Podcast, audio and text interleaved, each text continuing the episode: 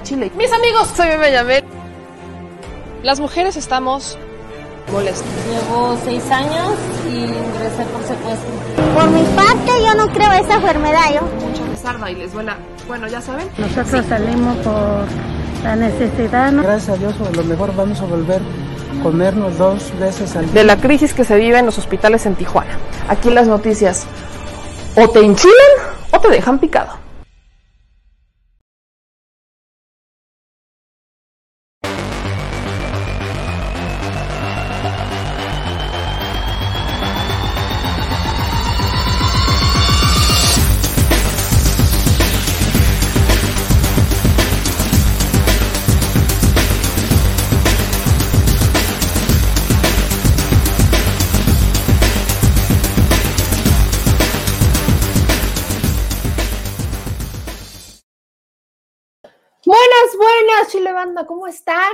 Bienvenidos a una emisión más de nuestro programa del Chile, porque aquí ya saben, aquí ocurren dos cosas bien sencillas. Las noticias o me los dejan muy picados o enchilados y esperamos cumplir con esa máxima de nuevo en este su espacio. El programa de hoy les tengo que decir que va a estar muy nutrido porque...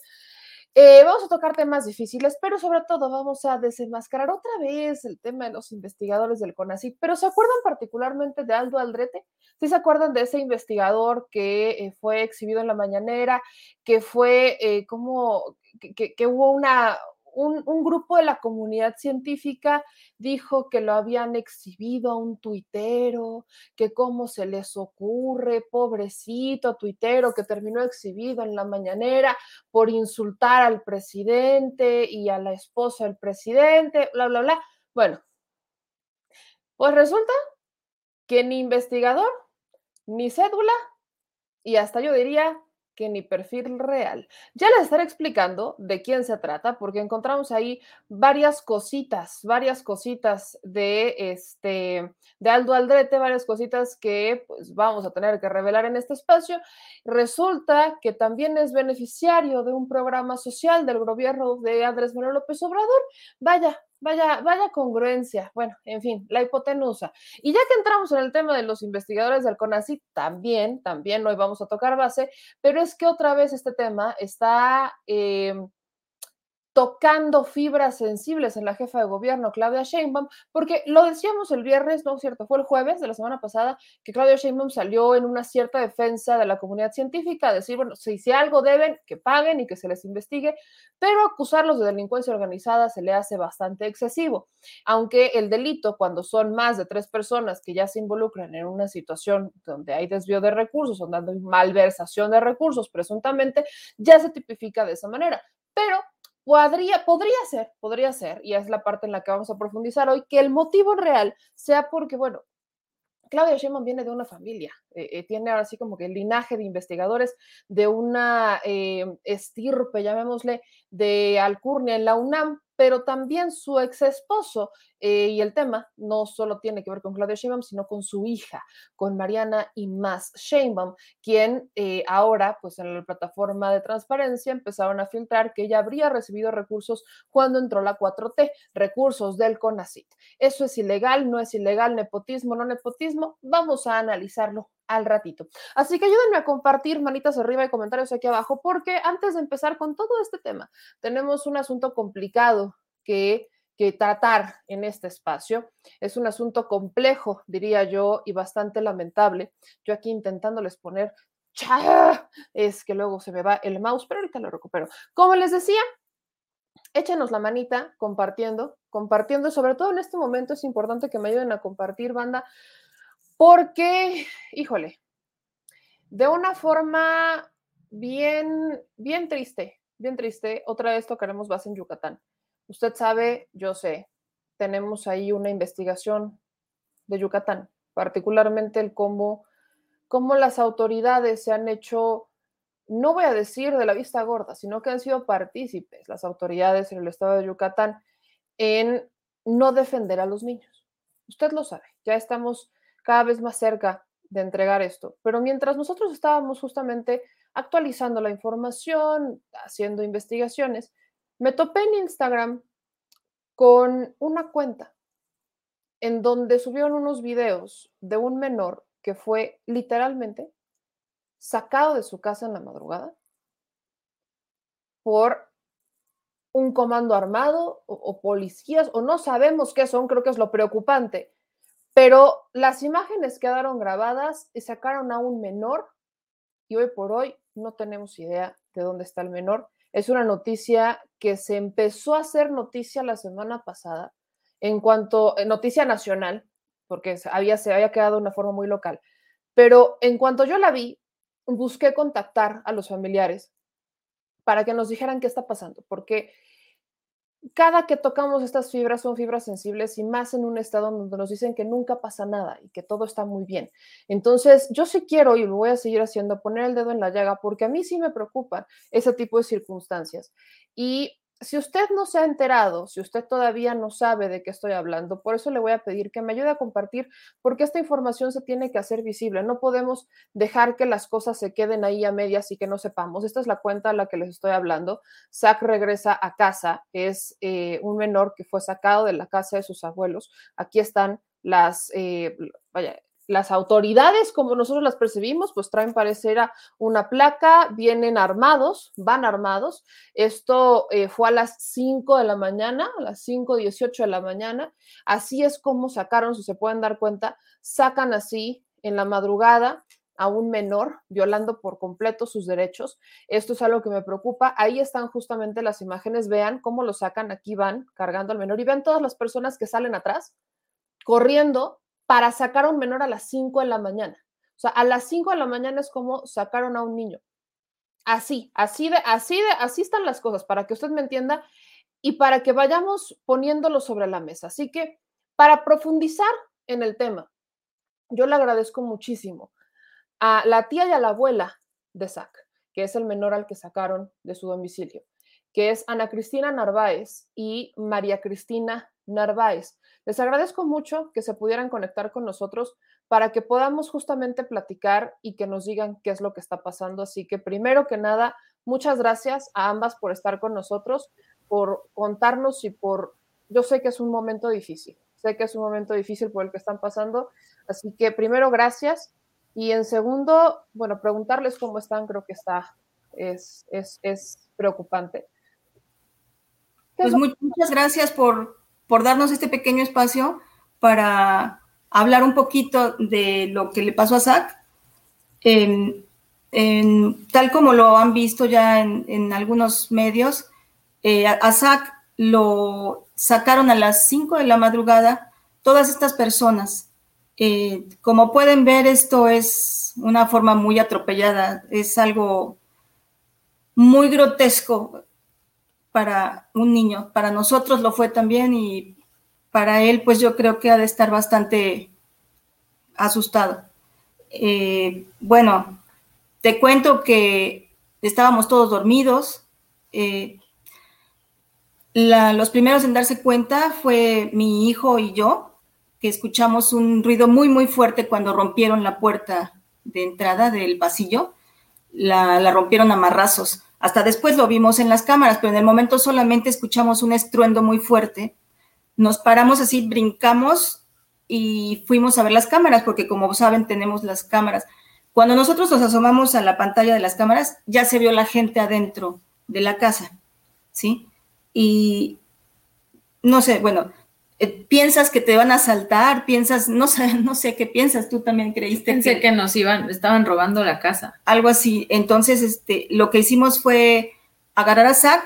Eh, Zach estaba con nosotros, con su abuelito y conmigo, y nos metimos en el vestidor de la recámara y ahí nos escondimos.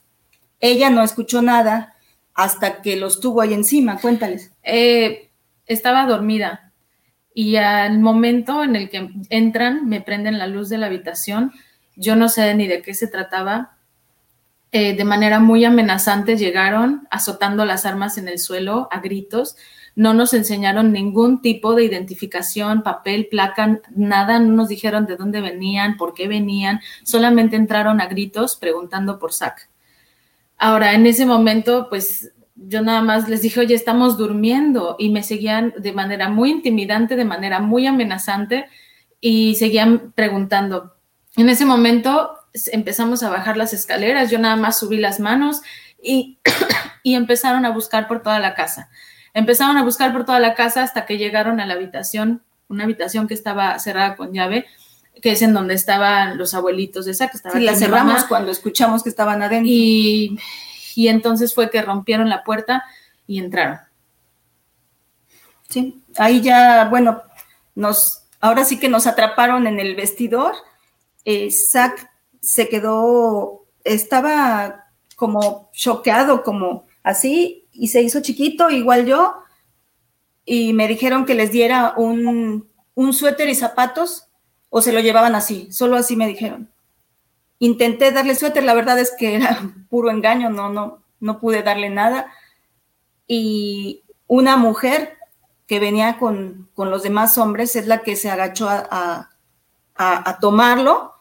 Ella traía arma, traía una arma muy grande y ella lo, lo- lo levantó. Se fueron corriendo rapidísimo, se fueron corriendo, se salieron, íbamos nosotros atrás y a medio camino se lo pasó a un hombre. Ella lo traía cargando y se lo pasó a un hombre alto y siguieron corriendo y se fueron. Ok, ahora, aquí estamos viendo las imágenes, cómo van entrando las personas con armas largas, salvo una, que es la última mujer que entra, que ella nada más va con una linterna y pare- aparentemente no trae arma. Pero aquí es justamente la toma en la que entran a la casa. Ahora, eh, ¿en algún momento se identificaron con ustedes? Les dijimos, "So- somos autoridad de, venimos porque hubo una orden de, ¿en algún momento hubo No. alguna identificación? En ningún momento, solo gritaban, nadie dijo nada.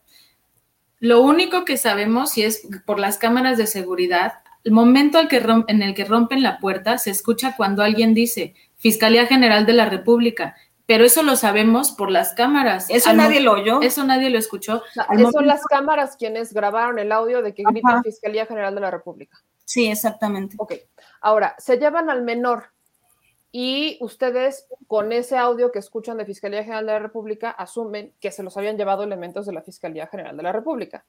No, no, no, es que el audio y todo eso nosotros lo escuchamos hasta después. después. En el momento, pues no, no, nadie escuchó eso. En el momento que se llevan al menor, ¿qué hacen ustedes? Bueno, mi esposo y yo salimos atrás. Mi esposo salió, o sea, su abuelito de Zach, salió corriendo, buscó las llaves y se fue atrás de ellos. Claro, no sé qué pensaba que podía hacer, pero bueno, se fue atrás de ellos, ¿no? Y lo siguió, eh, se fueron por periférico y lo siguió hasta la fiscalía. Allí él ya no pudo entrar. Entraron las dos camionetas y el coche, entraron a la fiscalía. A él ya no, pues no lo dejaron entrar, se quedó afuera. ¿Sí? Ok, Eh. entraron a la Fiscalía, ¿es la Fiscalía General del Estado? Ajá, sí, la de aquí. Ok. Y después, ¿qué pasó? Ustedes le preguntaron a la Fiscalía eh, por qué se habían llevado el menor, por qué lo habían llevado allá. ¿Qué, qué les dicen las autoridades tomando en cuenta este escenario? Yo me fui a, me, me dijo el licenciado, ahorita te platico por qué tenemos un licenciado, este, me dijo que fuéramos rápidamente a Prodemefa, a donde se levanta el acta de los, pues de lo que sucedió. Ahí estuve yo haciendo eso y mi marido se quedó afuera varias horas. Después vio salir el carro blanco, porque era un carro blanco y dos camionetas. Eh, vio salir el carro blanco, aparentemente no, no iba Isaac.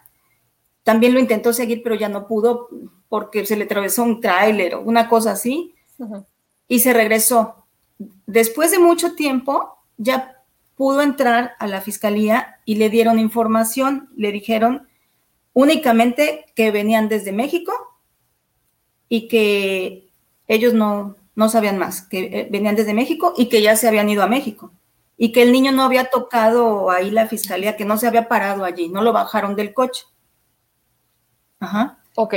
O sea, lo que les dicen las autoridades es, eran eh, elementos de la Ciudad de México, el niño nunca se bajó, entraron y se, o sea, entraron y se fueron. Ajá. Y le dijeron que se había identificado su mamá. Ok. Ahorita entramos al tema familiar. Pero quiero que nos centremos justamente en los hechos, en la cronología de los hechos. Cuando, cuando les dicen eso en la fiscalía, ¿qué les dicen en la Prodemefa? ¿Ahí levantaron una denuncia en la Prodemefa? Yo levanté la denuncia allí y pues nada, o sea, platiqué todo lo que, lo que había ocurrido, me preguntaron antecedentes de la situación y ya, nada más. Van a, van a estar haciendo las investigaciones. Ok. Esto ocurre el 15 de septiembre. ¿Es sí. correcto? el 15 de septiembre, en la madrugada del 15 de septiembre. Después de estos hechos, eh, hasta este momento, digo, del 15 de septiembre ya fueron levantaron la denuncia, eh, en la fiscalía les dicen que no están, que se fueron a la Ciudad de México. Ustedes ya preguntaron en la Fiscalía General de la República si ellos tienen al niño, ¿por qué se lo llevaron? Pues los licenciados son los que están haciendo Están haciendo esa investigación. Nosotros nos enteramos por una noticia en donde mencionan que la Fiscalía General de la República niega haber participado en el operativo donde se lo llevaron. Pero es lo, único que sabemos. Es lo único que sabemos. Ok, o sea, el, cuando este, me imagino que este caso, y corríjanme si me voy equivocando, cuando este caso sale en noticia, los medios empezaron a hacer la chamba mediática de desaparece un niño, comando, etcétera, etcétera, y alguno de estos medios toca base con la Fiscalía General de la República y ahí es cuando se da la respuesta de la Fiscalía y dicen nosotros no participamos. Sí, la voz, sí, suponemos así. Su vocero fue el que, que menciona que ellos no participaron en el operativo. Ahora, voy a entrar en y tenga, siéntanse con toda la libertad, yo sé que, hay temas de abogados eh, en medio, siéntanse con toda la libertad de decirme, esto no te lo puedo contestar porque está en una investigación o porque estamos cuidando el debido proceso, con toda confianza, porque son temas delicados. Me mencionaban a la mamá. Eh, he visto noticias en donde dicen que posiblemente es la mamá quien hubiera solicitado o que no hubiera estado detrás de todo esto. ¿Ustedes son de la familia materna o paterna? Yo soy su mamá de la mamá. O sea, es tu hija. Es mi hija. Ok. Y ella es su hermana. Ok. ¿Qué pasa en esa situación? Sé que son temas delicados. ¿Qué pasa ahí? ¿Por qué la mamá habría hecho esto? Pues mira, te voy a platicar un poquito del, de los antecedentes de todo esto, Zach, eh, desde que nació, ha estado viviendo con nosotros, con su familia, somos siete. Y cuando él, cuando él era muy pequeño, también vivía su mamá con nosotros, pero ella en algún momento se fue alejando. Por cosas de ella, por lo que tú quieras, se fue alejando y se fue quedando allí Zach desde bebé. Él más o menos cuando ya podía hablar y tenía como entre dos y medio y tres años, le decía a ella y, andaba buscando a ver quién quería ser su mamá, porque él ya no tenía mamá. Todo lo que te digo, todo, todo no es mi, mi voz nada más. O sea, tengo testigos que lo vieron, grabaciones, lo que, lo que tú quieras, lo que, lo que proceda, ¿no? Fotos, hay todo, hay la gente eh, de una vida de un niño de ocho años, hay mucha gente que lo conoce, maestros, entrenadores, amiguitos, mamás de los amiguitos, o sea, todo mundo no puede desaparecer su vida en eh, nada más en un parpadeo. Ahí están ocho años de vida en donde toda la gente que lo, que lo conoce sabe el tipo de vida que tenía, sabe quién es su familia, sabe cómo el abandono en el que estaba el niño y él se transformó en el otro hermanito de mis otros dos nietos, que son sus hijos de ella, ¿sí? Eran tres, eran tres. La gente en todos lados siempre creía que ella era la mamá porque siempre estaban los tres juntos, ¿sí? Es... Ahora de repente eh, se lo quiso llevar en abril, cuando cumplió años el niño. Ella es una persona que hace berrinches y hace... Eh, es ella, ella, después ella y al final ella. Se lo quiso llevar porque ya se siente que tiene una estabilidad, pero tú entiendes que no se puede llevar así, ¡pum! Lo arrancó de su vida, de su círculo y adiós. Y eso ella no lo aceptó. Entonces, a raíz de eso, nosotros hicimos eh, lo que es un juicio como debe ser aquí en Mérida, que es donde el niño ha vivido toda su vida, ¿sí? Desde junio. Ahí hay un juicio. Ella, ella lo sabe y ahí hay un juicio que se debe seguir, como marca la ley, y bueno, atenderlo de la manera en que debe ser atendido una situación de niños, ¿sí? Sin embargo, nunca hizo caso de eso, lo ignoró, y bueno, creo que aquí está el, su respuesta. Ok, voy a, ahí a, tocar base porque justo eh, los algo me imaginé, algo me imaginé porque hay muchos casos que hemos investigado, particularmente en Mérida. Ustedes la denuncia, bueno, el, sí, sí es denuncia, es para quedarse con la custodia de SAC. Así es. Ok. Esa denuncia la interponen después de, de cuántos años de que la mamá no estuvo presente en la vida del niño. Pues toda la vida del niño. O sea, él nació y estuvo y después se fue. Sí, sí, o sea, el niño no creas que, que estuvo ahí con nosotros unos meses o unos días, no, la vida del niño entera es con nosotros, toda su vida. Y tenemos todo lo, las escuelas, las actividades, la vida completa del niño siempre ha sido ahí. Él no ha vivido nunca en otro lado que no sea con nosotros. Ustedes cubren los gastos del niño, Todo. Ella jamás, ella jamás dio nada. De hecho, ella nunca ha trabajado. Bueno, creo que en 2019 trabajó tres meses o algo así, cuatro meses, este, dando clases en un kinder. ¿Sí? Pero aún así, ese poquito dinero ni siquiera destinó un peso para, para decir, miren, tomen para un chicle para SAC. Jamás, jamás. Nunca. Nosotros lo vestimos, lo alimentamos, le pagamos todas sus actividades porque él tiene actividades. Él, él no es un niño que nada más esté ahí viendo la tele, no. Él practica patinaje, es muy bueno, ¿sí? Y ella nunca apreció nada de las actividades del niño y le encanta. Del talento que tiene, es un niño muy talentoso en muchas cosas que hemos procurado alimentar, que hemos procurado que él, él disfrute las cosas en las que tiene talento. Es un niño que pinta precioso, que le gusta, es un niño muy feliz, es, es un niño que, que le encanta estar con sus hermanos, a quienes los adora. Es, es un, es un niño al que le gusta estar con su familia. Y no es justo lo que le hicieron. Eh, en este caso, eh, ¿qué hay del papá de Zack? Él no tiene papá. él está registrado como hijo nada más de, mi hija. Ok, o sea, nunca se hizo presente, ni se ha hecho presente, ni mucho menos. No, no, no, no. Y es nada más de ella. Ella, ella lo veía ocasionalmente porque iba a la casa. ¿Cada cuánto, más o menos? No tenía fecha porque a veces pasaban meses sin que se apareciera por allí iba, eh, lo saludaba y te quiero mucho, se tomaba las fotos y ya. O sea, como familia nos visitaba y veía al niño y se volvió a ir. ¿Cuántos años tiene tu hija? Perdón. 29. 29. Eh, eso quiere decir que tuvo a Zach a los 21. sí. 20, 21, ok. ¿Ella en algún momento te expresó, le expresó, te expresó a ti como su hermana que, eh, que no quería hacerse cargo de Zach o que o solamente agarró un día y, se fue? No, ella nunca dijo que no quería hacerse cargo de él. Simplemente que le empezó a gustar más la fiesta y se fue desapareciendo. Ella, al inicio, cuando todavía vivía con nosotros, llegaba de la escuela, porque nosotros hasta mm, los 26 años vimos por ella de todo, o sea, la mantuvimos de todo. Que quería ser cantante, le pagamos. Que quería estudiar nutrición, le pagamos. O sea, hasta que acabó todo.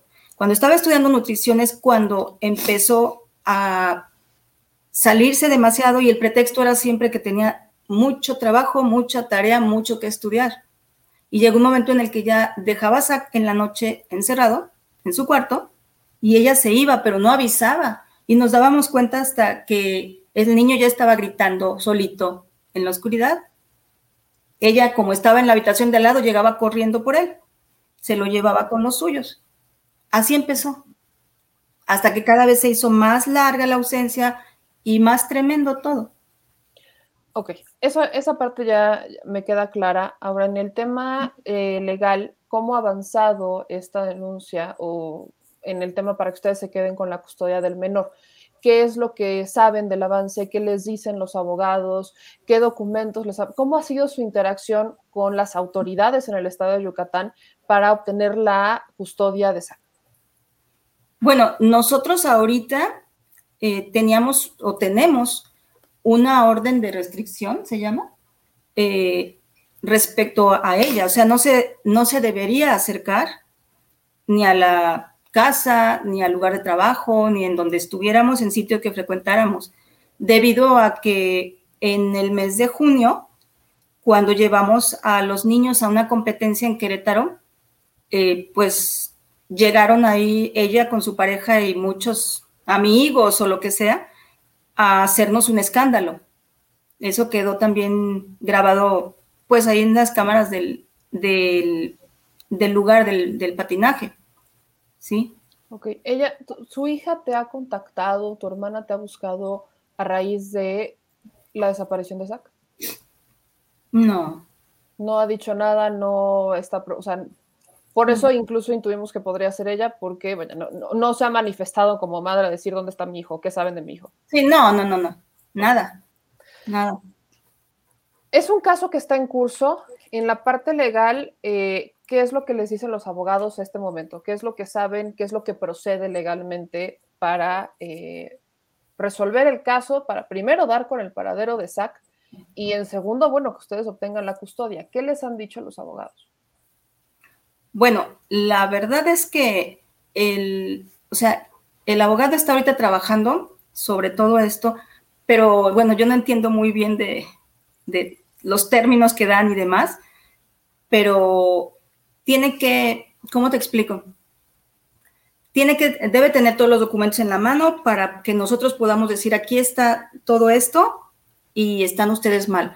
O sea, el, hay algunos medios que averiguaron y dicen que ella inició un juicio en, México. Ajá. Indebidamente. Indebidamente porque nosotros aquí tenemos desde hace mucho tiempo ese juicio de custodia. Entonces, allí debe haber muchas irregularidades, mentiras y demás. Ok. Eso es lo que está averiguando ahorita. Platíqueme un poquito para que la gente pueda entender eh, cómo es SAC, cómo es la vida con SAC, eh, ¿cómo es este pequeño? Eh, ¿Cómo es con ustedes, Yo, yo, veo las fotos y lo veo como un niño sano, lo veo como un niño contento, lo veo como un niño eh, feliz, ¿no? Se, ve, se le ve en la cara, se le ven los ojitos. Digo, las imágenes que he estado pasando son las que ustedes han estado publicando en esta cuenta de Instagram. bueno, se le ve contento, se le ve sano, se le ve fuerte. Digo, aquí está una imagen, ¿no? En donde pues aparece aquí está, o sea, se le ve contento. ¿Cómo es la vida de Zach con ustedes? Pues mira, Zach, o sea, como vive con nosotros desde toda la vida, eh, para él cualquier otra persona, pues la tendrá que empezar a conocer, ¿sí? No, no sé cómo vaya a suceder. Aquí con nosotros, bueno, pues él eh, se levantaba, su vida normal, este, su abuelito le ponía su pijama en las noches, en la mañana le, le pone su uniforme, yo lo peino, y bueno, antes iba a la escuela, ahora ya nada más va a la computadora para sus clases. Para sus clases. Tiene, tiene, tienen una Miss que les ayuda con sus, con sus clases en línea. ¿Sí? Eh, ellos tienen clase, por ejemplo, lunes, miércoles y viernes tienen su patinaje, en donde vamos todos, siempre los estamos viendo, siempre les estamos tomando fotos. Somos muy fanáticos de tomarles fotos a, a mis tres nietos. Entonces, por eso hay mucho material de, de SAC de, y videos y todo. El martes, el jueves, toman eh, lo que es natación, ¿sí? También toma clases de tenis y su tío, que es mi otro hijo, les enseña piano, a tocar el piano, porque él lo toca muy, muy bien desde que tenía cuatro años, empezó, y les enseña eh, el piano. Luego ya, por ejemplo, los días que tienen desocupado, juegan los tres aquí, en la casa. Son muy unidos. Son muy unidos. Son muy unidos los tres y les encanta estar juntos, les encanta eh, inventar cosas, inventar, este, construir con los legos, inventar cuentos. Eh, yo, les, yo me pongo con ellos a hacer postres, eh, nos ponemos a hacer manualidades, nos ponemos a dibujar juntos.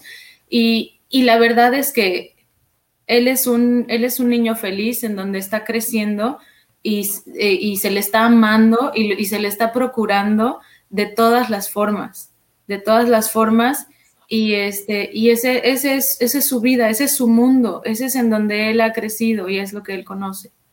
Nosotros somos muy unidos, los siete, y los adultos estamos dedicados a esos niños, a los tres, estamos dedicados a que sean felices. ¿Qué le dirías a tu hija si llegara a ver este programa? ¿Qué le dirías a tu hermana? Porque parece, todo, o sea, ya serán las autoridades quienes nos digan, pero todo parece indicar que es la mamá quien se lo lleva, ¿no? Eh, recurre a una forma, o quien haya recurrido a esta forma bastante violenta, con armas largas. Y eso, eso, eso es preocupante porque no es como de entré yo y me lo llevé, o entré yo y mis amigos y nos lo llevamos, sino que fue un comando armado quien entra a sacar al niño a la fuerza. Entonces, ¿qué le dirías a tu hija? Primero tú qué le dirías a tu hija como su mamá y como abuela de Zack. Que yo creo que necesita aprender a hablar, a hablar, a entenderse mejor, a, a ser real con su vida, porque ella toda la vida se ha manejado con mentiras, con mentiras con la demás gente. Eh, la verdad es que, como dicen, que la compre quien no la conoce. Eh, siempre ha sido una persona muy difícil y por no dar la cara, porque eso es no dar la cara en un juicio familiar, familiar. Si tiene problemas con nosotros, si tiene lo que tú quieras, es una cosa familiar. Eso pasa también por meter a gente extraña que no le duele ni el niño, que no le duele la familia, no le duele nada. Realmente es, es, difícil porque, mira, nosotros no queríamos creer que esto venía de ella y seguimos queriendo no creerlo, pero efectivamente es muy probable. ¿Y tú qué le dirías a tu hermana? Tú prácticamente has, sido como la mamá, la mamá de Zach, porque ha convivido contigo de una forma mucho más íntima, con tus hijos. ¿Tú qué le dirías a tu hermana? Que recapacite, que tenga compasión, de antes que nadie por Zach, que piense en él, porque antes que nadie está el bienestar del niño en todos los aspectos, en su integridad física, en su integridad emocional, en su mente, en cómo, en, en cuidarlo a él, porque realmente Para mí es muy complicado porque yo desde bebecito lo he cuidado y lo he cuidado con todo el amor, con, con toda la dedicación. Y para mí también es como mi hijo. Entonces, que piense también en el niño, en qué es lo que él está sintiendo, en qué es en lo que él está pasando, no nada más de, de una forma egoísta por decir es que es mío y ya no, es, él ya tiene ocho años, o sea, él, él, él ya tiene voz propia. Se necesita, necesitamos escuchar a los niños, que lo escuche. Eso es lo que yo le diría y que, y que de alguna forma, pues, que nos permita saber que está bien, que está él bien, que, y que se siguen las cosas de una manera legal, de una manera correcta. Hay que dar la cara. Dando la cara, porque aquí estamos nosotras. Y vamos a seguir luchando hasta encontrarlo. Vamos a seguir luchando para, para encontrar a Zach, para que él esté bien. ¿Hubo algún evento, porque la, la, audiencia me lo va a preguntar mucho eh, más en estos casos, ¿hubo algún evento determinante que que diera con, el, con la ruptura entre ustedes y, y, tu hija y tu hermana, como que, como que saliera del camino, algo que ustedes vieran o que dijeran es que, o sea, porque me dices es que ya siempre ha sido así, es como primero yo, luego yo y luego yo, y sí. esa actitud de tuve un hijo y bueno, no me hago cargo, sí lo quiero, me tomo fotos y me voy y después aparezco y me lo quiero llevar porque soy la mamá y porque mis chicharrones truenan, después uh -huh. de no estar en su vida, es, es algo que por supuesto es, es molesto para ustedes porque ustedes han hecho cargo del niño toda la vida, con amor, atenciones, absolutamente todo, y al final, bueno, veo que tu hija es, es como el polo opuesto. Eh, eh, ahorita estoy viendo cómo es, es como mi hijo, ¿no? ¿Qué, ¿Qué, pasó ahí? ¿Hubo algún evento determinante, la influencia quizás de alguien que ustedes sí. digan, ¿qué pasó ahí? Mm, sí, ella, mm, con la pareja que está, realmente este, okay. viene de allí la, la situación. El evento que lo desató ahorita ya todo este caos fue el cumpleaños del niño. Nosotros cada año le organizamos su fiesta de cumpleaños. Eh, pues ya sabes, todo de diferentes personajes y todo lo que sea. Ahorita este año eh, se hace, aquí se hacen caravanas, nada más para que no, lo, por lo de la convivencia y del, no del COVID. Ajá. Entonces se hacen caravanas, que viene a ser la fiesta, pero en mini. Y la organizamos. Obviamente yo le mandé la invitación como 10 días antes, antes de enviarla a, a los amiguitos y todo eso. Uh -huh. Le mando la invitación, me dice, uy, sí, qué padre eh, la fiesta, wow, qué padre. Ya. Dijimos, ah, bueno, adelanta, adelante con todo el plan. La mandamos a todos los amiguitos, a las mamás y lo que quieras.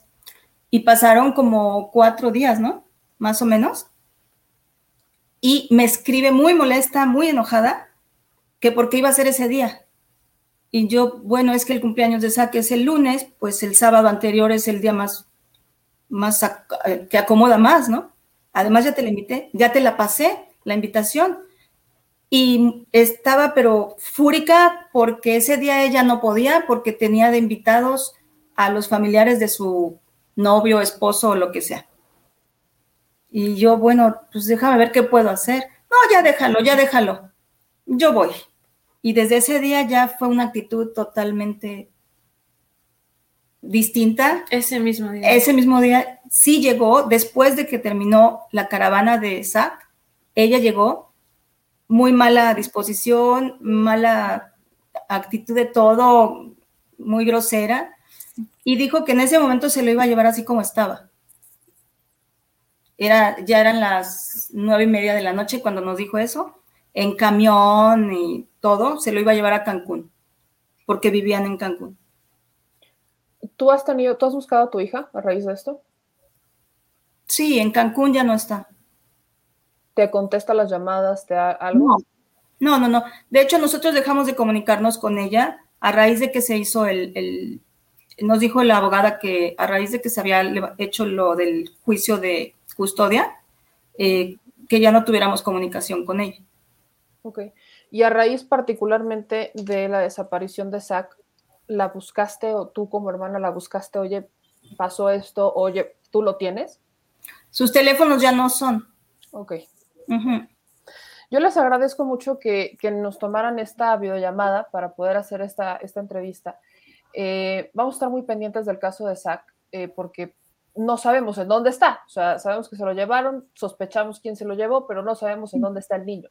Y la forma en la que lo llevaron es bastante preocupante. No es, no es sana, no es sana para nadie, ni para la familia, ni para la madre, ni para el niño, mucho menos. Entonces, no. en ese sentido, eh, ¿ustedes tienen algún correo o algo donde si alguien haya visto al niño se pueda poner en contacto con ustedes para que lo podamos estar pasando y que si alguien llega a ver a Zach, pueda decir, ¿sabes qué? Está aquí y que ustedes tengan esa información. ¿Dónde las pueden encontrar? ¿Dónde pueden mandarles esta información?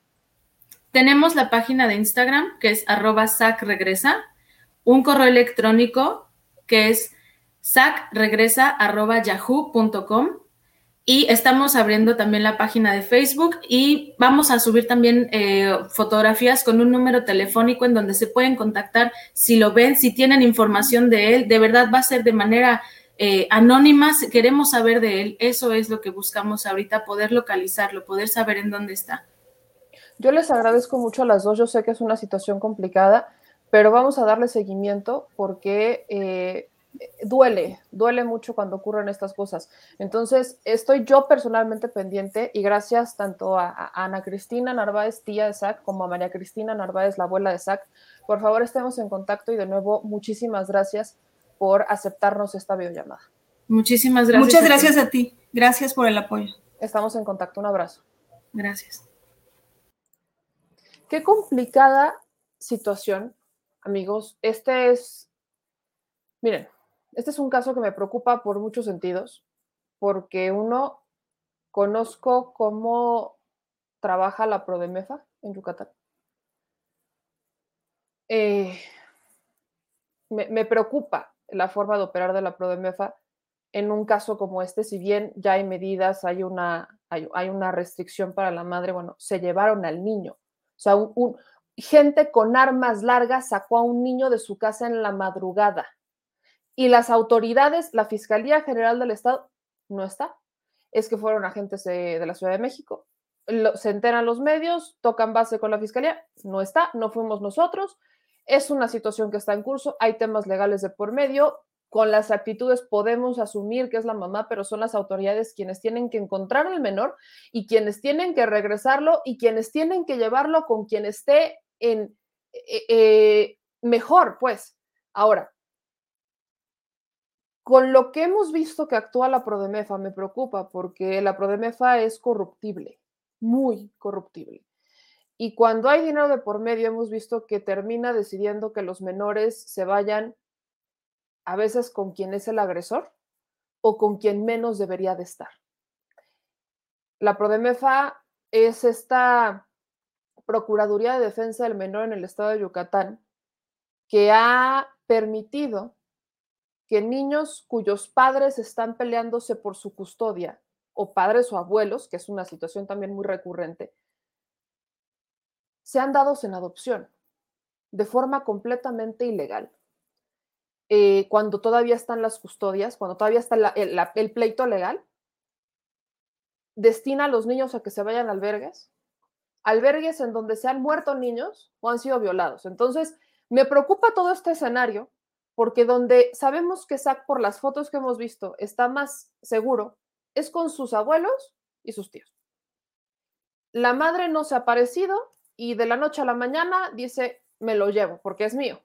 Cuando hay juicios de custodia, cuando hay órdenes de restricción y cuando nunca se ha aparecido. Aquí hay muchas cosas de por medio y hay muchas cosas que me preocupan y ustedes saben que hemos estado siguiendo a la Prodemefa muy particularmente. He buscado a la titular de la Prodemefa, no me ha contestado porque hay muchas preguntas que han quedado en el aire. He buscado la titular del DIF, tampoco me ha dado muchas respuestas. Y estamos hablando de prácticamente 15 días que desapareció SAC. Prácticamente 15 días de que SAC fue secuestrado de su casa, porque la palabra correcta creo que es esa. Secuestraron a un niño de su casa, la única casa que conoce, la única familia que conoce. Y de la noche a la mañana se desaparece la madre, una madre que nunca estuvo presente más que para tomarse fotos. Entre muchas opiniones, dimes y diretes, lo que aquí preocupa es el bienestar del menor. Lo que aquí preocupa y lo que importa es en dónde vas, en dónde va a estar bien el niño. Es un niño de 8 años. Así que yo le voy a volver a poner la foto de Zach. Porque si usted lo llega a ver, si usted lo ha visto, el último domicilio de la madre supo que era en Cancún, pero si hay alguien que sepa, que lo haya visto, digo, Zach tiene señas peculiares, ¿no? E, el cabellito, eh, tiene, tiene señas peculiares que, vaya, es un, no, es una cara común, pues, no es alguien que pueda pasar muy desapercibido entre la gente. Entonces, yo por eso le pido que si usted lo ha llegado a ver en algún lugar, mándeme mensaje a mí, si a veces es más fácil, mándeme mensaje a mí y yo de forma inmediata se los paso a, a, a los familiares y para ustedes es más fácil. Pero si no es más fácil y quieren hacerlo de forma directa, que sería lo mejor, busquen esta cuenta de Instagram, Sac regresa, aquí está. Aquí está justamente, así es como yo me puse en contacto con los familiares. Les mandé un mensaje, me lo contestaron casi luego, luego. Entonces, si ustedes tienen eh, alguna idea del paradero de Zach, si saben en dónde está, si lo han visto, vaya, lo que sea, échenos la mano, porque aquí es cuando la sociedad, la sociedad hace ese equilibrio que el gobierno a veces no hace. ¿no? Esta es esta parte importante, porque yo soy muy fiel creyente que solo entre nosotros vamos a sacar adelante muchas cosas y aquí es cuando necesitamos la unión de la gente, de la sociedad. Y créame, créame, ahora sí que se lo juro, voy a estar muy pendiente de este caso porque he visto muchos otros en Yucatán que no han terminado nada bien. Y si en mí está que este no termine como muchos otros, créanme que lo voy a hacer hasta donde tope porque es algo que me preocupa de forma muy particular. Y bueno, dicho eso, yo les pido a todas y a todos ustedes que nos sigan ayudando a compartir la transmisión que nos sigan ayudando con sus comentarios, que sigan, que, que, que le caigan con los comentarios, que le caigan con toda esta buena vibra y con todo este cariño que nos mandan a través de las redes sociales, porque saben que es muy importante para nosotros. Acuérdense también que nos encuentran en todas las redes sociales, como en Twitter, como arroba memeyamelca. Nuestras notas las encuentran en The Mexico News. Acuérdense que ahí también publicamos investigaciones y hacemos seguimiento de mucha información. Y también estamos en Instagram como arroba memeyamelca. También le agradecemos a todos los que nos mandan superchats. Acuérdense que es la forma en la que ustedes están financiando, porque es este compromiso que tenemos directamente con ustedes, con nuestra audiencia con escucharlos, con sus likes, con sus views, pero sobre todo cuando se comprometen adicionalmente con nosotros, con ese, yo le digo chayotito del pueblo, pero ya me regañan y me dicen que le diga donativo. Entonces, bueno, con ese donativo, gracias a todos los que nos ayudan. Acuérdense que si usted no está en vivo y lo quiere hacer después, lo puede hacer a través de nuestra área de PayPal, que está en la descripción de nuestro video de YouTube. Ahí le da clic y de forma inmediata lo manda por allá. Pero si dices que a mí eso del super chat y eso del PayPal no me gusta, pues cáigale directito con un depósito si es que puede en nuestro número de cuenta Banamex, que es el 4766-8415-9203. 0897. Gracias por los donativos. Es completamente voluntario, completamente, completamente voluntario. Si usted no puede, no pasa nada. Solamente dando likes, suscribiéndose y activando la campanita. Con eso tenemos, sobre todo en Facebook, ahí sí me lo voy a pedir encarecidamente, porque Facebook este, nos está, está reduciendo la distribución de nuestro contenido por un video del 2019-2020 que ya ni siquiera está puesto, entonces ahí le encargamos que nos eche la manita en Facebook, activando las notificaciones y poniéndolo en favoritos, ahí nos encuentra como meme llame. Y bueno, cambiando de tema, eh, vamos a entrar ahora con los investigadores del CONACIT. Miren, la disputa por los investigadores del CONACIT sigue eh, que si las investigaciones, que si la fiscalía, que si el fiscal ha sido arbitrario, que si ha metido mano, hay muchas cosas por ahí. Ustedes saben que yo no soy fan de Hertz Manero porque hay muchas cosas bastante omisas del señor, hay cosas que lamentablemente Hertz Manero pues eh, ha sido muy lento para unas y muy rápido para otras y pareciera que así nos la vamos a llevar durante toda su gestión como fiscal y eso es lo que no queremos particularmente. Entonces, dicho eso, dicho eso, eh, mientras están las investigaciones, yo soy partidaria del si desviaron o malversaron recursos o hicieron mal uso del recurso público estos 31 investigadores del CONACYT, que se les investigue y que se les sancione. Pero este asunto vuelve, como les decía al inicio de la transmisión, vuelve a manchar a la jefa de gobierno. ¿Cómo? Pues salió, salieron algunas notas en donde publican que la hija de Claudia Sheinbaum está eh, o recibió, recibió dinero de el CONACIT. Recibió más de un millón, más de un millón de pesos la hija de Claudia Sheinbaum, que se llama Mariana Imas Sheinbaum. Ahora, eh, este recurso, según lo que publican las notas, comienzan a circular cuando ella fue beneficiada entre 2019 y 2020. Esto lo suben en redes sociales, registra PNT, aquí de hecho les voy a poner la publicación para que usted vea cómo surge todo este tema de Mariana Imas Sheinbaum, que es una de las hijas de Claudia Sheinbaum, de un matrimonio de prácticamente 30 años. Ahora, aquí está, para que usted le vea. Aquí está, ¿no? Esta es la cuenta de Twitter. Este, aquí yo no puedo ver la cuenta de Twitter porque me tiene bloqueadilla, pero Acá justamente dice, no es raro ya que seguramente era becaria, tiene derecho y quizás ahora lo está en su estancia postdoctoral.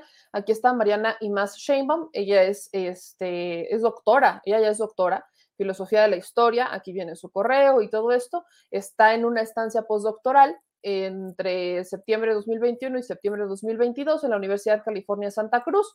La cuenta original, por aquí se la quiero poner, pero bueno, ya le dije que a mí me tiene bloqueada el que la puso, pero es más, voy a compartir la nota para que usted sepa de dónde sale todo esto, que es una nota que publican en diarios de Yucatán, pero también la publican, fíjense, en La Otra Opinión y en sam.com. Ahora, aquí está. Aquí está la nota y esta es la, este es el tweet que no puedo ver, ¿no? El de Oscar. Ese es el tuit que no puedo ver, pero bueno, aquí dice, PNT registra que el CONACIT, que encabeza María Elena Álvarez Buyá, o yo le digo Builá, pero bueno, ahí me dicen que le diga Buyá, otorgó entre 2019 y 2020 a Mariana Imaz Sheinbaum, hija de Claudia Sheinbaum Pardo, que fue de gobierno de la Ciudad de México, un monto total de 1.012.436 pesos con 74 centavos, redondémoslo, por concepto de subsidios para capacitación y becas.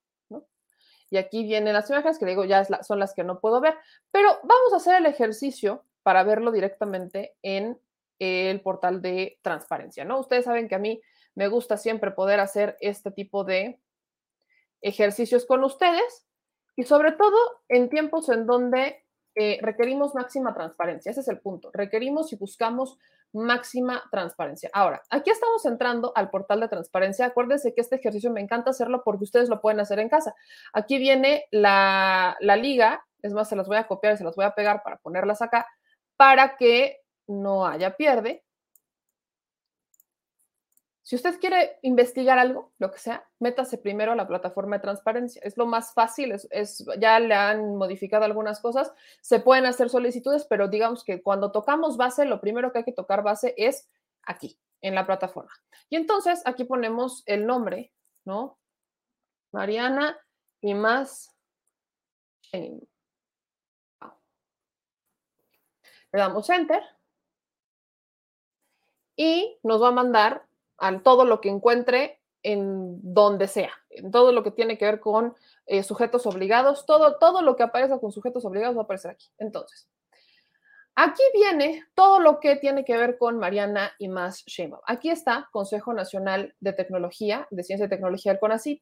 Aquí está 2020 Mariana y más Sheinbaum recibe recursos públicos a través del el sujeto obligado responsable que es CONACYT. Acá estas son solamente solicitudes de transparencia, Aquí, por ejemplo, personas físicas y morales que utilizan, aquí está, por ejemplo, el, el 31 de marzo del año pasado se informó que ella estaba recibiendo 63.162 pesos mensuales como subsidio para capacitación y becas. aquí está, eh, bajo la coordinación de apoyos a becarios e investigadores. Son recursos, aquí dice en la fecha de actualización, que fue el 29 de mayo del 2020, el pago corresponde a manutención para becas de posgrado nacional y al extranjero, seguro médico, en el caso de becas al extranjero, estancias sabáticas, estancias postdoctorales nacionales y al extranjero, los padrones que se consideran se emiten de manera oficial, aquí viene en el link de CONACIT, y el ámbito de aplicación, función o destino del recurso este, es para ciencia, tecnología e innovación. Monto redondeado, los apoyos de carácter económico o asistencial que se otorgan al becario en cualquiera de las modalidades de beca consideradas en el programa no facultan a los particulares para realizar actos de autoridad. Los apoyos de carácter económico o asistencial se otorgan al becario en cualquiera de las modalidades de beca consideradas en el programa. No facultan a los particulares para realizar actos de autoridad, por lo que no existe información relacionada con el periodo para el que facturar o realizar los actos de autoridad. Aquí nos podemos seguir y siguen apareciendo estos apoyos. Aquí viene uno que se le entregó en 2017, en el ejercicio 2017, el ámbito de educación, también del CONACIT, por un apoyo de 832.800 pesos. Aquí dice que es una periodicidad mensual y es un presupuesto total autorizado, incluye gastos de operación. El monto por entregarse que se permitirá usar es conforme lo indica el convenio respectivo para el criterio de fecha en el que se entregaron los recursos. Se aclara, el pago se realiza de manera mensual los primeros cinco días hábiles del mes. La fecha registrada corresponde al acumulado del cuarto trimestre y no a la fecha de pago. ¿Por qué les menciono esto? Porque el tema con Claudia Sheinbaum y por qué se hizo viral la noticia es porque dicen que hubo nepotismo. Bueno, Claudia Sheinbaum fue jefa de gobierno en 2000, ella entró en 2018, ¿no? Bueno, aquí el año que se le habría dado, 2017. ¿O Claudia Sheinbaum entró en 2019? Creo que Claudia Sheinbaum entró en, en 2019, en 2019 oficialmente. Y aquí a su hija ya le daban recursos en el 2017. O sea, uno o dos años antes de que Claudia Sheinbaum, no, no, me acuerdo si entró en septiembre de 2018 o entró justo con, este, a finales de 2018, pero si entró Claudia Sheinbaum a finales o a mediados de 2018 o a principios de 2019, como usted lo quiera ver, su hija ya recibía recursos en 2017. Así que, ¿cuál es el nepotismo aquí? Ese es el punto. Y ese es a lo que quería llegar. Si bien es cierto que Claudia Sheinbaum ha defendido en algún punto a los investigadores por decir que no los, que, que si hay una investigación, que paguen lo que deben, pero que no este, los investiguen porque ya se les hace excesivo el que los investiguen por delincuencia organizada. Hay gente a la que se olvida que Claudia Sheinbaum viene de una estirpe de investigadores, viene de un linaje, si lo quieren ver así, de investigadores. Su hija, evidentemente, también. Y no solo por la mamá, o sea, no solo por el Grupo Madrid de la UNAM, sino por el papá de Mariana y más, que es aquí en donde voy a aterrizar un poquito más en el tema. Porque contrario a lo que muchas personas asumen, y voy a retomar justo esto de cuna de grillos, que este, ahí Alberto de Tavira se ha, este, sí, Alberto de Tavira sí se ha como metido mucho más en el tema familiar. Les comparto algo que hicieron en Cuna de Grillos sobre la familia política y científica de Claudia Sheinbaum. Acá viene como Claudia Sheinbaum estuvo casada con Carlos Imaz Gispert prácticamente 30 años, tuvieron este, a una hija, Mariana Imaz Sheinbaum, aquí está, Mariana Imaz Sheinbaum, y antes de esto, eh, el esposo de Claudia Sheinbaum estuvo casado con Sandra Alarcón y tuvo un hijo que es Rodrigo Imaz Alarcón.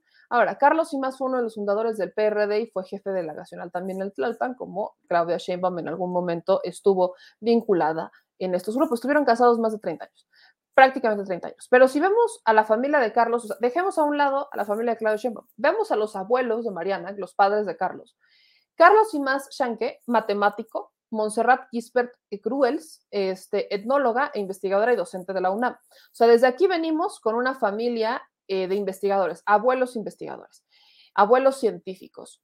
Luego vienen todos estos familiares y aquí es la familia Gisbert Cruz de origen eh, catalán, llegó a México en 1942 con los exiliados españoles, también trae ahí ascendencia española. Esto se los menciono porque pues, es importante conocer la historia. Aquí creo que es importante conocer la historia antes de aventurarnos a decir nepotismo. Si bien Y es que son dos temas. Una cosa es nepotismo y otra cosa es que existan élites de poder en los núcleos científicos. Ese es otro, ese es otro sentido y ahí no voy a decir que no. Pero en el tema del nepotismo, a la hija de Claudio Sheinbaum, a Mariana Imaz Sheinbaum, ya le daban recursos desde 2017. A ella ya le daban recursos desde 2017 porque efectivamente ella es investigadora. Ahora, es justamente Cuna de Grillos quien retrató quién es Mariana Imaz Sheinbaum. Para tener todo el panorama y si vamos a opinar, opinemos justo con, digo yo, los pelos de la burra en la mano. Aquí está. También cuna de grillos. A pesar de que lleva en su ADN el gen de la política, Mariana Imaz Sheinbaum le voltó el rostro para dedicarse a la historia de la filosofía. Es la única hija del matrimonio de Carlos Imaz y Claudio Sheinbaum, quienes se casaron en el 87 y se divorciaron en el 2016. Nació en el 88, estudió una licenciatura en Historia en la UNAM. En 2013 obtuvo su cédula profesional y posteriormente se matriculó en el doctorado de Filosofía en la Universidad de California, en el campus de Santa Cruz, en Estados Unidos, donde actualmente está de postdoctorante. Entonces, ¿Se nos hace ilógico que a una postdoctorante le dieran recursos en el CONACYT? No, no se nos hace ilógico nepotismo porque Claudia Sheinbaum era jefa de gobierno y le entregaron esos más de un millón de pesos desde el entre 2019 y 2020 por su actividad académica, por ser eh, investigadora.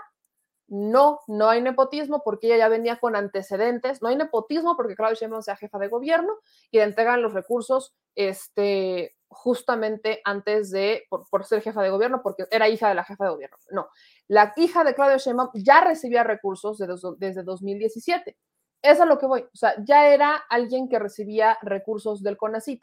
Esta parte es importante y lo dice la misma plataforma del PNT. O sea, esa parte hay que dejarla bien clarita porque no podemos estar opinando a medias. Ella desde 2017 ya recibía recursos, ¿no? Ya recibió un recurso y nada despreciable. O sea, 832 mil pesitos, nada realmente despreciables.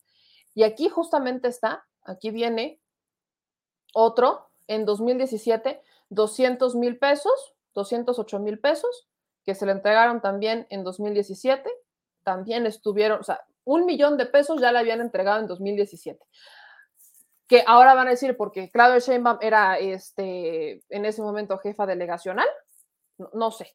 Ahora, aquí viene otro recurso en 2018, es nada más eh, la información que se publica de se le está entregando recursos, aquí personas físicas que utilizan recursos, 2016, ve usted, 2016 le dieron 99.400 pesos.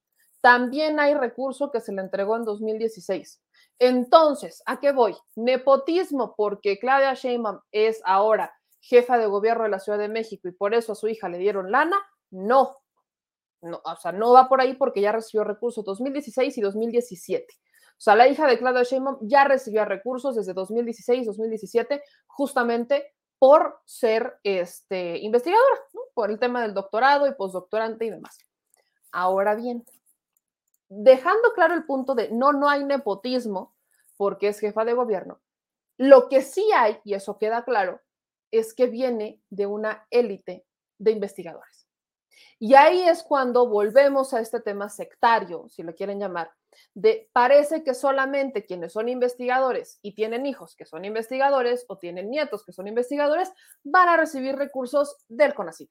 Ese es otro boleto. Ahí sí es otro boleto y no entra solo en esa bolsa la hija de Claudia Sheinbaum, entran muchos en esa bolsa que muchas veces ni siquiera son investigadores, que no son ni siquiera doctorantes, que muchas veces uno diría, bueno, es que sus investigaciones son bastante híjole, escuetas no las conocemos, las publican únicamente en revistas científicas y dónde queda la información para el pueblo, etcétera. Entonces, esta es la parte, ese es el otro lado de la moneda, que es como siempre se ha operado el CONACYT. O sea, el CONACYT le termina dando recursos a los mismos de siempre y hay un cierto elitismo en a quién le doy más recursos. O sea, sí me abro a dar recursos a los investigadores, pero a quién le voy a dar más recursos a los que apenas, o sea, son hijos de la vecina, o a los que vienen con una cierta élite de investigadores que ya traen como el abuelo, el tío, el papá, el primo. O sea, es a donde vamos, donde sí hay un elitismo constante en el CONACIT de cuánto dinero y a quién le entrega. Así que no, no es porque Claudia Sheinbaum sea jefa de gobierno, sino es porque realmente existe un elitismo en cómo se ha manejado el CONACIT. ¿Me explico? Y la negativa de Claudia Sheinbaum porque se tilde de delincuencia organizada a esos 31 investigadores va mucho más con su pasado científico, con su pasado investigador, con este linaje que tiene detrás de Grupo Madrid, universitarios y demás, y de la UNAM particularmente. O sea, va, va pegado a ese sentimiento de pertenencia con los investigadores y al final ese es el punto, ¿no? O sea, hay que aprender a diferenciar, hay que hacer las opiniones como un poco más objetivas en este tema, porque no es nada más la hija de Claudia Sheinbaum, es realmente más allá, es más allá, ¿no? Yo no conozco eh, que en las reglas de operación del CONACYT no se le pueda entregar recursos a alguien a quien ya se le habían podido entregar recursos antes solamente porque su mamá o su papá sean eh, funcionarios de gobierno. Hay que dejar claro que Mariana Ima Sheinbaum ya recibía recursos desde antes que su mamá fuera jefa de gobierno de la Ciudad de México. Ella ya recibe esos recursos, viene de un linaje de investigadores. Eso es lo que pasa y eso es lo que cuestionamos del CONACIT, que tomen mucho más en cuenta a veces a quienes son hijos de, vienen con este linaje, vienen con este antecedente en la sangre y no realmente a todos de forma pareja. Hay cierto elitismo en el CONACIT y eso es lo que se cuestiona. Y del otro lado de la moneda tenemos, y aquí voy a atravesar un poquito más. Yo sé que usted se va a acordar de Aldo Aldrete. Yo sé que usted se va a acordar porque pues Aldo Aldrete es este personaje que eh, tuiteó Sopilota, ¿no? Y que ahí hubo unas críticas hacia el presidente que sí porque lo publicó y ahí hubo mucha solidaridad y luego Calderón pidió, así como yo me solidarizo con la esposa del presidente, ojalá él se solidarice con la mía y así, ¿no? Así más o menos estuvo la dinámica de quién se solidariza con quién. Y al final, a mí me dio muchísima curiosidad ver esto. Yo les decía el propio viernes y son de unos de los videos que pudieron ver aquí en, en este Suchile canal, porque decía eh, Aldo Aldrete que era científico, irreverente, transgresor experto en seguridad, bioterrorismo y miembro del Comité Científico de la ONU, y yo le agregaba calderonista de hueso colorado. Y me, me, me, brincó muchísimo, me brincó muchísimo. Dice que vive en Washington y se unió a Nombreme en 2014 y evidentemente todo lo que publica es en contra del presidente, Acá dice, obviamente apoyando a los investigadores, miren, aquí está, este, que si son amantes de la justicia, que si sí, que si no. Luego publica, ¿no? Esto el 16 de septiembre, el grito de un presidente, ¿verdad? Licenciado Felipe Calderón Hinojosa. Y yo acá le digo, bueno, pues yo me acuerdo que en uno de estos gritos le gritaron asesino a este mismo personaje. Así que, bueno, vaya, viva México. El asunto es que nos pusimos a, ahora sí que profundizamos un poquito con este personaje y nos encontramos con que para empezar, así como para calentar motores, nos metimos al Registro Nacional de Profesionistas y ¿qué cree? No se encontraron datos de Aldo Heriberto Aldrete del Valle. O sea, no tiene ni una licenciatura, para que me entiendan. Aldo, Aldo Heriberto Aldrete del Valle, porque así es como se llama, no tiene ni siquiera licenciatura. No, aparece como profesionista. No aparece en el Registro Nacional de Profesionistas. Luego nos metimos también al listado del CONACIT del 2018, que es el, último publicado donde eh, estamos viendo quiénes son investigadores y bueno, tampoco aparece como investigador. No, aparece como investigador. Bueno, si no tiene evidentemente una profesión, si no tiene una licenciatura, pues no tampoco va a tener, no va a aparecer en el listado del CONACIT. Pero las cosas no se quedan aquí. Están estas fotografías que él ha publicado en sus redes sociales, Facebook particularmente, en donde llama la atención que se viste de militar.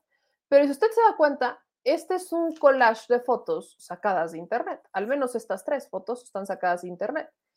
Y aquí aparece como militar, aparece como militar, pero bien perfectamente puede ser un Photoshop.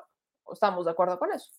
Aparece rodeado de militares de Estados Unidos fiel a que según trabaja o vive en Washington. Y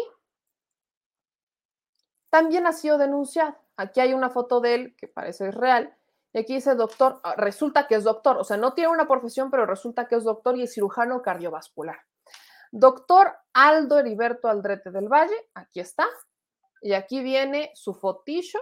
Y aquí, en 2015, Rosalba Melendres pedía ayuda para denunciarlo porque le habría robado. O sea, literal dice Rosalba Melendres, alguien que me ayuda a denunciar a esta persona, ¿a cuál número sería el indicado para hacer la denuncia? Porque esto no puede quedar así me robó y no me gustaría que alguien le pasara como me ha sucedido a mí. Recuerden que esta persona se llama Aldo Heriberto Aldrete del Valle. Ayúdenme a reportar a esta persona, se los agradecería infinitamente.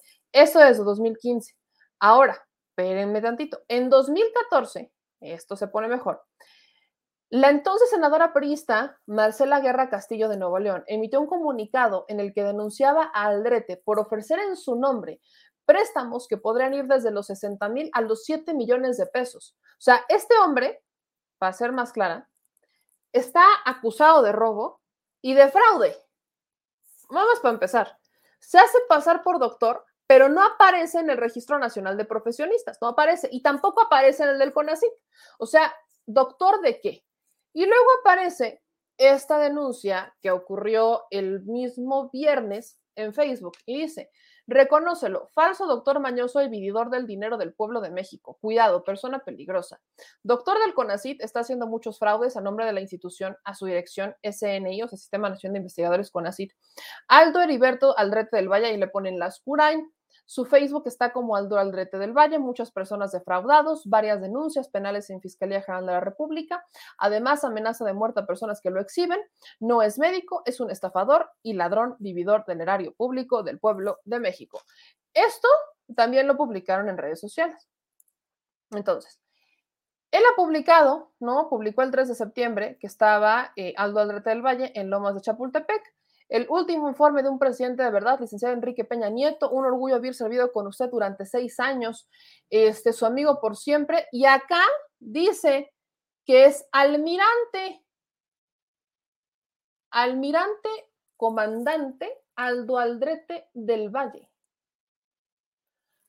O sea, cabe la posibilidad de que sea médico militar y que por eso no aparezca en el Sistema Nacional de Profesionistas cabe la posibilidad de que haya estudiado medicina en este y que sea militar.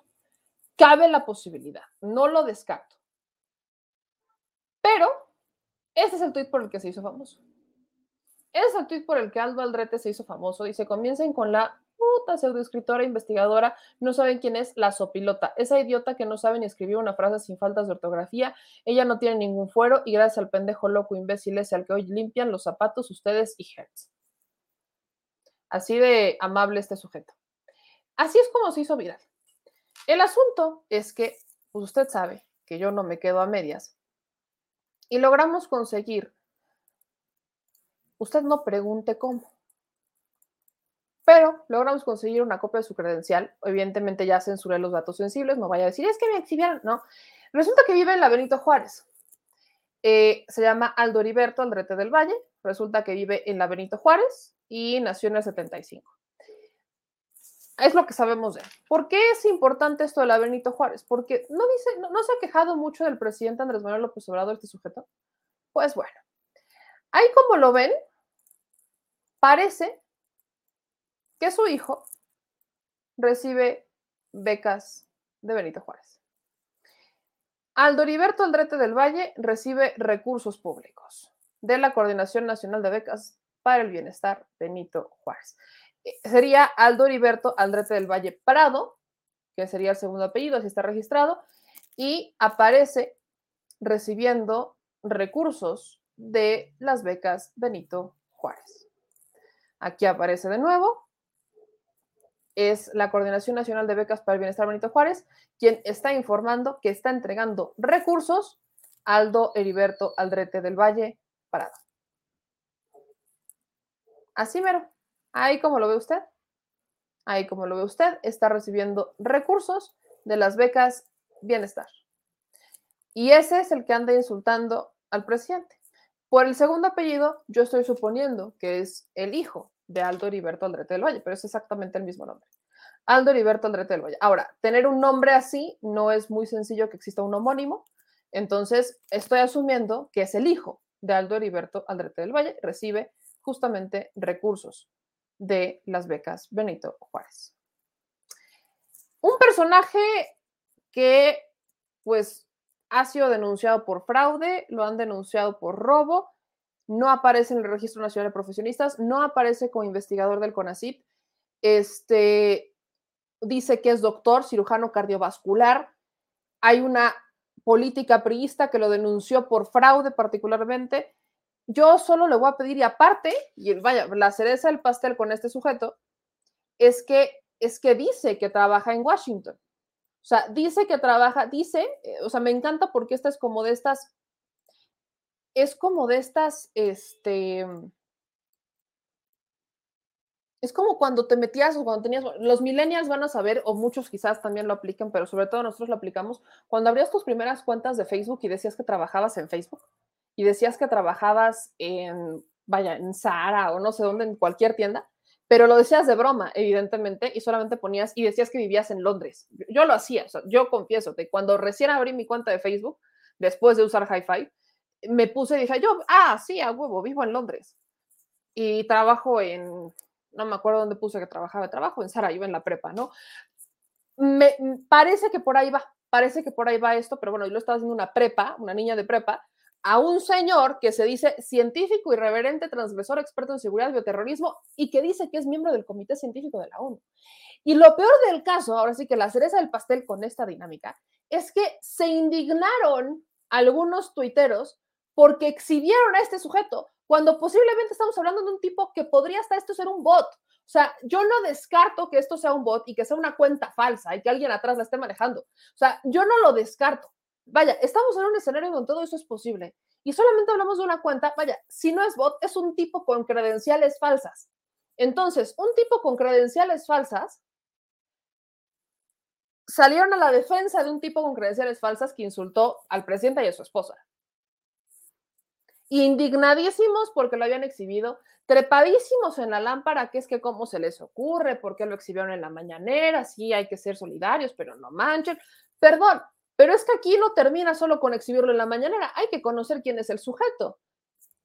Ahí es a donde vamos con él, hay que buscarlo un poquito más y no quedarnos a medias, porque parece que para muchas personas hoy lo que se dice en redes sociales es la ley y tenemos que cambiarlo. O sea, a mí me encantaría ver que eventualmente en un mundo utópico lo que fue lo que viéramos en las redes sociales fuera un cachito de realidad sin sacarla de contexto.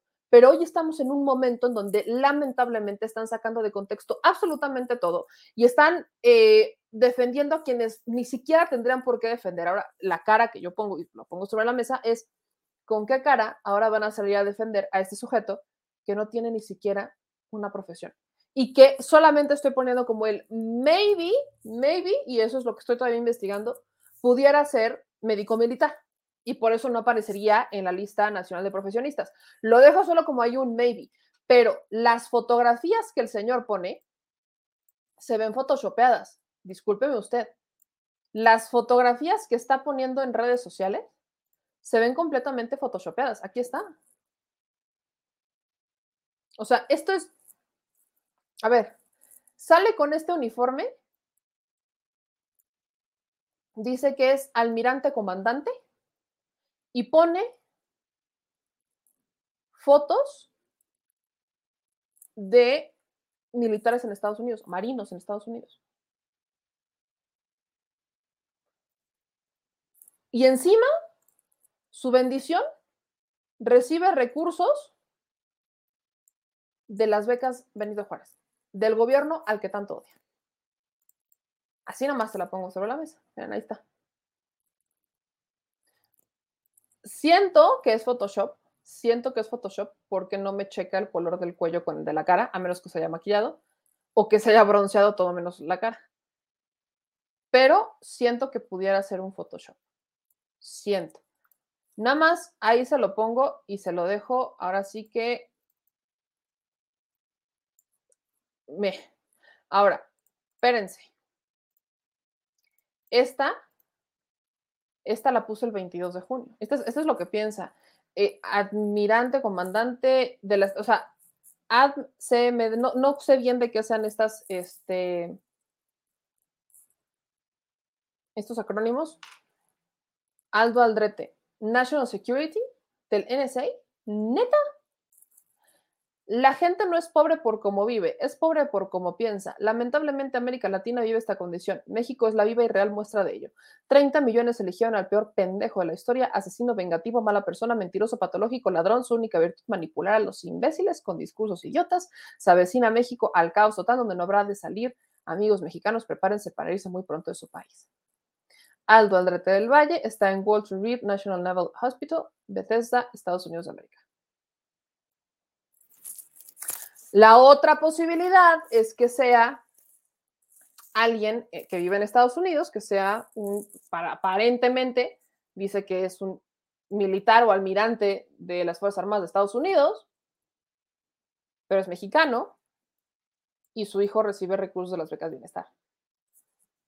Y dice haber servido con Enrique Peña Nieto. Aquí está la imagen donde les digo que dice haber servido con Peña Nieto. Vea usted. Dice Aldo Aldrete, esto el 3 de septiembre, y dice, decía el 3 de septiembre que estaba en Lomas de Chapultepec, Distrito Federal. Dice, el último informe de un presidente de verdad, licenciado Enrique Peña Nieto. Un orgullo haber servido con usted durante este seis años, su amigo por siempre y para siempre, almirante comandante Aldo Aldrete del Valle, PhD en SA. De ser cierto que él es médico y que estudió en Estados Unidos, que sea almirante comandante y que trabaje en el Departamento de Seguridad Nacional en Estados Unidos, ah, caray, ahí hay, disculpen ustedes, pero vuelvo a agradecer que esta administración le pusiera un freno al ingreso de agentes extranjeros. Vuelvo a agradecer porque en algún momento se le tenía que poner freno a este tipo de personajes, que así que digan, uy, qué presidente de verdad el licenciado Enrique Peña Nieto. Eh, eh, mm. Les diré, hay gente que estudia mucho y que de verdad podrá ser licenciado, ingeniero y doctor. Y nada, simplemente no incrementa su valor. Al contrario, exhiben que realmente son unos buenos para nada. Y con esto nos vamos, amigos. Yo les agradezco por compartir con nosotros el día de hoy en Al Chile. Gracias a todos los que compartieron, gracias a todos los que estuvieron presentes con nosotros. Este, efectivamente, porque ahí luego me han dicho, este es un programa que fue grabado en la tarde, fue grabado en la tarde. ¿Por qué lo hicimos así? Porque hoy tuvimos una reunión, una reunión a esta hora así que lo grabamos porque no queríamos dejar de pasarles contenido, así que por eso no leí sus comentarios, no les voy a mentir, este no estamos en vivo, es un programa grabado, pero sí les agradezco a todos por apoyarnos y por compartir y por estar presentes. Mañana ya nos ponemos al corriente en el programa en la noche para platicar. Acuérdense que mañana es martes de Wiki Frisbee. Así que gracias a todos los que comparten, comentan y están presentes con nosotros de todo corazón. Les mando un abrazo y un cariño infinito. Saben que nuestro primer compromiso es con ustedes, así que les mando un beso bien tronado a todas y a todos ustedes y sigan compartiendo. Acuérdense que los videos cortitos de este programa ya los van a poder ver a partir de mañana. Entonces, síganos ayudando, échenos la manita y no se les olvide seguirnos en todas las benditas y maravillosas redes sociales donde estaremos en contacto. También esta semana tenemos otro Instagram Live, todavía no sé eh, cuándo lo vamos a hacer o qué día, pero estén pendientes de Instagram para que hagamos por aquí un Instagram Live. Gracias a los que nos apoyan con los superchats, gracias a los que nos apoyan con sus donaciones o el chavetito del pueblo. De verdad, mil gracias porque es gracias a ustedes que podemos seguir haciendo eco de esta voz, que podemos seguir compartiendo información, que podemos seguir diciendo las cosas al Chile. Yo les mando un beso enorme. Denle like, suscríbanse y activen la campanita. Nos vemos mañana, ahora sí ya 100% en vivo. Y por favor, no dejen de compartir y no dejen de apoyar a aquellas empresas que nos apoyan. Si usted está en Puebla, no se vaya a olvidar de pasar por su cafecito en Jardín Café. Abren de 7 de la mañana a 2 de la tarde. Entonces, vaya, es solamente para llevar. No pueden entrar, es un espacio muy chiquito. Entonces, por precaución, es nada más de pido mi cafecito y Fugation. Entonces, gracias por el apoyo, les mando un beso, estemos pendientes y que crees, viva México. Adiós. Si estás en Puebla y quieres un café que de verdad sepa a café, ve a Georgian Café. Vas a encontrar postres, variedad de cafés y tés, pero sobre todo un precio justo y sabor inigualable. Por la pandemia, su servicio es solo para llevar, pero de verdad no te lo puedes perder.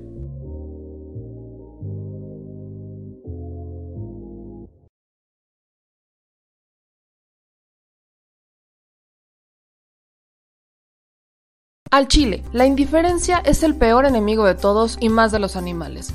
Los últimos datos del INEGI señalan que en México existen cerca de 18 millones de perros y alrededor del 70% viven en las calles, es decir, casi 13 millones han sido abandonados, extraviados o nacieron en las calles.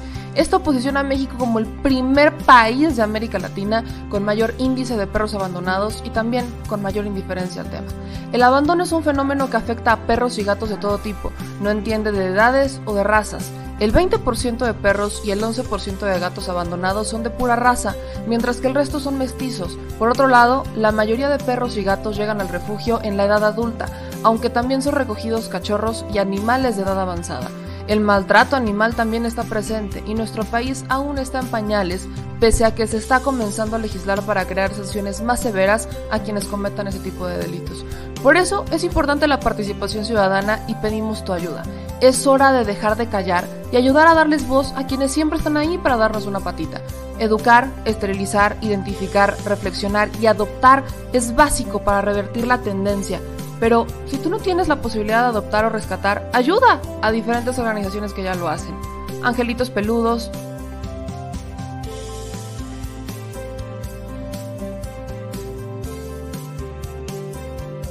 Amor sin raza.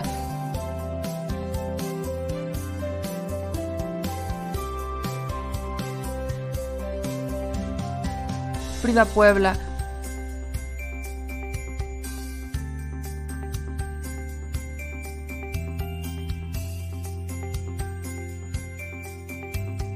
Rivera Rescue.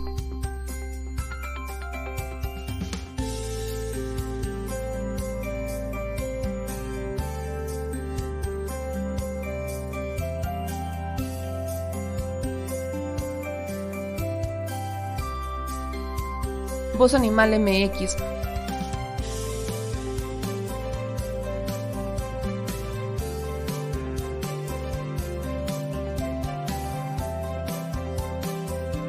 El albergue San Cristóbal,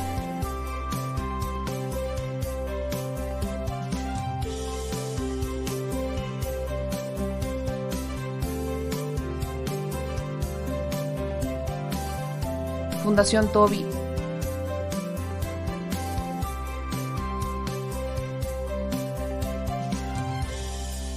o Patitas Invisibles son algunas de las organizaciones a las que constantemente donamos y apoyamos, pero no es suficiente. Ayúdanos a que sean más voces las que salven vidas.